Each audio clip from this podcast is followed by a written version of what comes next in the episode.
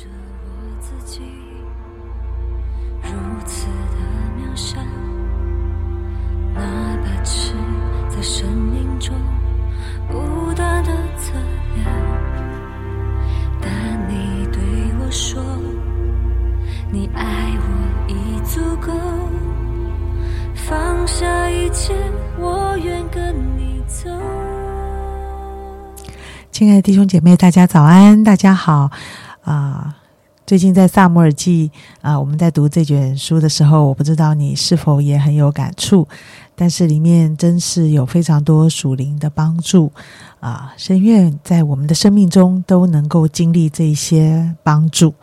今天我们要来读的是《撒母耳记上》二十四章第一节到第十节。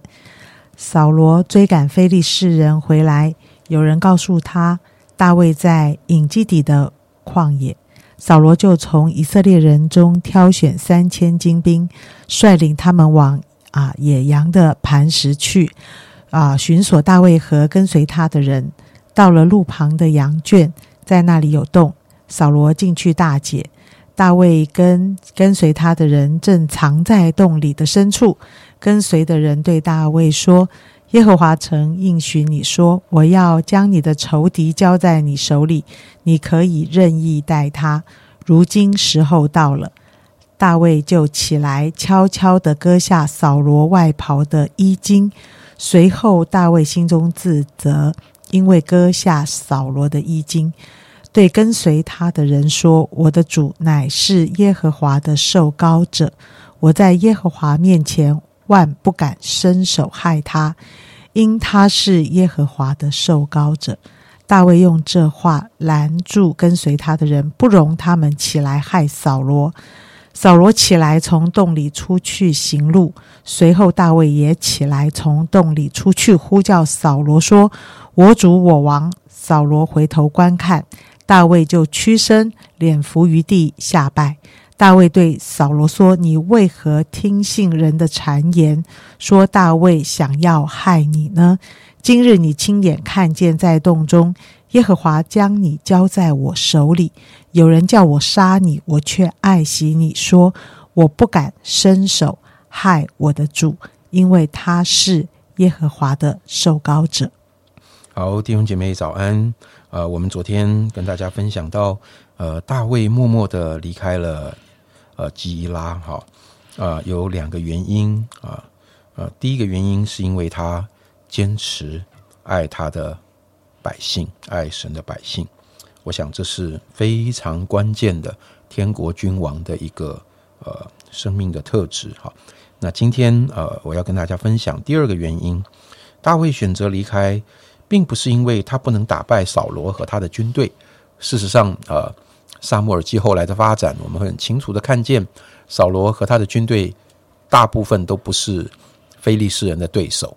如果大败大卫打赢了呃非利士人，那扫罗的军队他要打胜他们，其实是胜算更大的哈。如果如果纯粹求从这个呃军事上来讲的话，好像呃好像这个。韩国打不赢日本，对不对？好，那中华队打赢日本队了，哦，那你要打赢韩国，哎呀，可能更有信心。好，所以不是这样的考虑，不是一个军事的考虑。这个考虑是因为大卫不要与扫罗为敌，他很清楚知道他的敌人是谁，他可以和非利士人拼命，但是却不能和扫罗和他的军队拼命。况且他与扫罗为敌，也会让基拉的百姓间接受害。好。所以，对以色列国而言，他们真正的敌人是非利士人。所以，不管扫罗怎么逼迫他，他都没有做出一个决定，要把扫罗当做他的敌人。大卫展现出的，就是一种就算你与我为敌，并不等于我也要与你为敌的一个态度。他很清楚知道敌人是谁。我想，这是一个基督徒永远需要学习的功课：认识真正的敌人是谁。但是如果要真正的认识敌人是谁，我们在这个过程中就会面对一个考验，就是我们必须看出那些好像与我们为敌的，其实不是我们的敌人。我们必须辨识出那些并不真正是我们敌人的人，他到底是谁？甚至更进一步的，我觉得是更深层的。在今天的经文里，我们也看见大卫要面对一件事情，是他自己是谁？为什么我这么说呢？因为刚才杨姐读的圣经，让我们看到一件事，就是啊，在山洞里面发生的这个事情哈。我想在山洞里面发生这件事情，对大卫来说是一个极大的考验哈。一方面考验了在他的眼中扫罗是谁，同时也考验了大卫的一个抉择。他的抉择会呈现出他自己是谁。当神在呃这个山洞里面把扫罗交给大卫的时候，大卫就有了一个。自由的抉择，弟兄姐妹，你知道吗？在自由的情况下，我们才会显出我们的本相；在自由的情况底下，才会真正的显出我们是谁。当你的决定不受任何人或是外力胁迫干扰的时候，那个时候的你才是真正的你。所以，当扫罗。毫无防备的，在啊这个山洞里面上大号。我想，对不起，我 实在忍不住开这个小玩笑哈。他唯一的武器就是他的臭味，可能会让大卫不想靠近。除了这个，他真是毫无防备。他的军装也得要脱下来，他的盔甲也得要脱下来，他的刀枪武器都要摆在旁边，甚至可能是有别的少年人、一些小兵帮他拿着。他毫无防备。所以大卫理解到，神把扫罗交给他。诶，神把扫罗交给他的意思是什么呢？是我可以任意而为吗？神把扫罗交给大卫这个动作，是要让大卫知道他自己是谁，而扫罗是谁。所以大卫并没有把这个机会解读成他可以自由的杀死扫罗。我想弟兄姐妹，萨摩尔记读到现在，假设在这个局面里，大卫真的把扫罗给杀了，我猜你也不会觉得大卫很过分，甚至你跟我一样会觉得他的行动完全理解，我们也不会责怪他，甚至从今天的法律来讲，你很愿意做他的辩护律师，因为他的这样的一个动作已经构成了合理的正当防卫了。他不是趁人之危去杀人，他是被逼到没有路走。他多少次被扫罗几乎要杀掉的这个情况，而他才做出这样的一个自我保护的一个行动。如果在那一天他在山洞里把扫罗杀了，把他的人头砍下来，提着他的人头走出山洞，你觉得下面的剧本会怎么演呢？非常可能就是那些跟随扫罗来的军队就立刻决定投靠大卫，他们可能等这一天已经等了很久了。那一天他就正式登基做以色列的王。各位，如果是这样，就会让我们想到一个孤儿的灵是借着夺取来得到自己心里真正想要的，甚至在他夺取的行动里还美其名说这是神给我的机会，就好像大卫之前。啊，在基拉的时候，扫罗也说：“哇，大卫进了一个呃有城有城门有栓的一个城，哈，是上帝给我机会，怎么样把大卫交在我的手中？你看，那就是扫罗对他的机会的解读，他就追过去要杀大卫。但是现在换过来，大卫有了一个机会喽，他的选择是什么呢？他没有选择用正当防卫杀了扫罗。”他选择饶他的命，他甚至连割下了扫罗的那个衣襟，割了割上了他衣服一小块布哈，连这么无害的一个动作，他都心中自责啊。因为大卫期待得到的是扫罗对他的理解和信任，他是为了重新赢得扫罗对他的信任，他冒了生命的危险。当扫罗走出山洞之后，他自己主动的。走出山洞，做出了他的告白。他原本就是一个自身难保的人，现在又加上一个自投罗网，真的是让人跌破眼镜。我想大卫走出山洞，并不是把自己交给扫罗而已，他真的是再一次把自己交给神，把他的命，把他最后的结果交给神。这是他在神给他的自由中所做出的选择，这是一个伟大领袖的选择，这是一个天国君王的选择。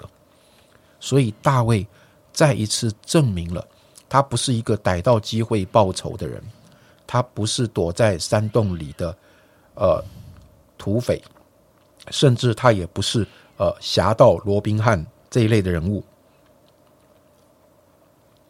他也显明，在他心中，扫罗仍然是神的受膏者。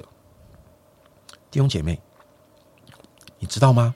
神不会试探我们，但是有的时候，上帝会允许一些情况临到我们的身上。在这个情况中，在这一个看似绝对自由的情况中，我们是谁会被显明出来？我们怎么看我们周围的人，也会被。显明出来。昨天透过大卫，让我们学习到坚持勇敢的去爱，这个热情不要被自己的委屈来扭曲。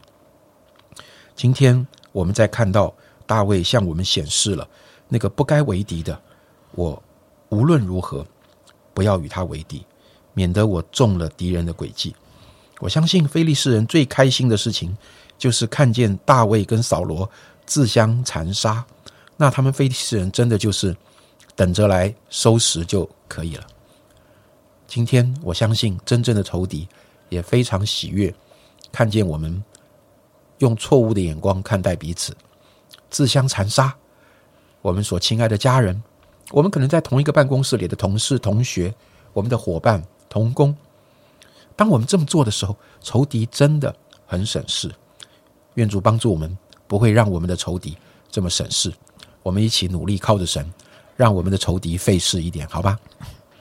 好哦，我们一起来祷告。啊，我想在祷告中求神给了我们一个嗯眼光，也求神让我们能够有分辨的能力。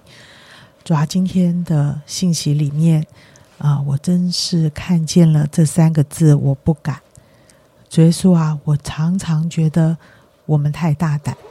我们常常带太大胆，以为自己敬畏你，但是在生活里，我们却常常自我做大，常常抵挡你的受膏者，常常我们啊，以为自己的意见是上帝给的机会啊。主耶稣，我真的很愿意学习敬畏你，学习我不敢这一件事。主耶稣，我要在你的恩典当中敬畏你的仆人。敬畏你的法则，敬畏你的神的话，敬畏你给我的许多的想法以及决定。主耶稣，不因为我觉得受伤而反击，不因为我在你面前觉得自己的意见比较高明，所以我什么都敢。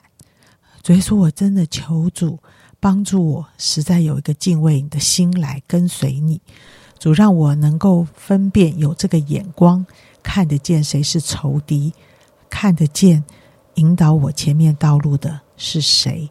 主啊，我常常感到难过，是因为我好像说的是很敬畏你，可是我在人当中一点都显不出我敬畏神的样子。主啊，我也求你怜悯，也求你帮助我们，帮助我们是一个敬畏你的人。谢谢主，听我们同心祷告，奉耶稣基督的名，阿门。但你对我说，你爱我已足够，放下一切，我愿跟你走。